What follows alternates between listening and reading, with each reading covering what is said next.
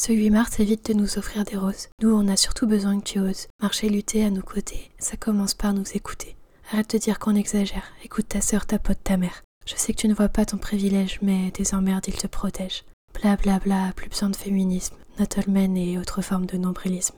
S'il faut du foot pour t'expliquer, alors ensemble le but on va le marquer. Tu sais, on n'est pas en avant Guingamp qui tente le 8-0 face au PSG. Si tu crois ça, tu te bats contre ton camp et ton goal te ferait mieux de le protéger. Il n'y a pas de perdant dans l'histoire. Contre le sexisme, on est ensemble pour la victoire.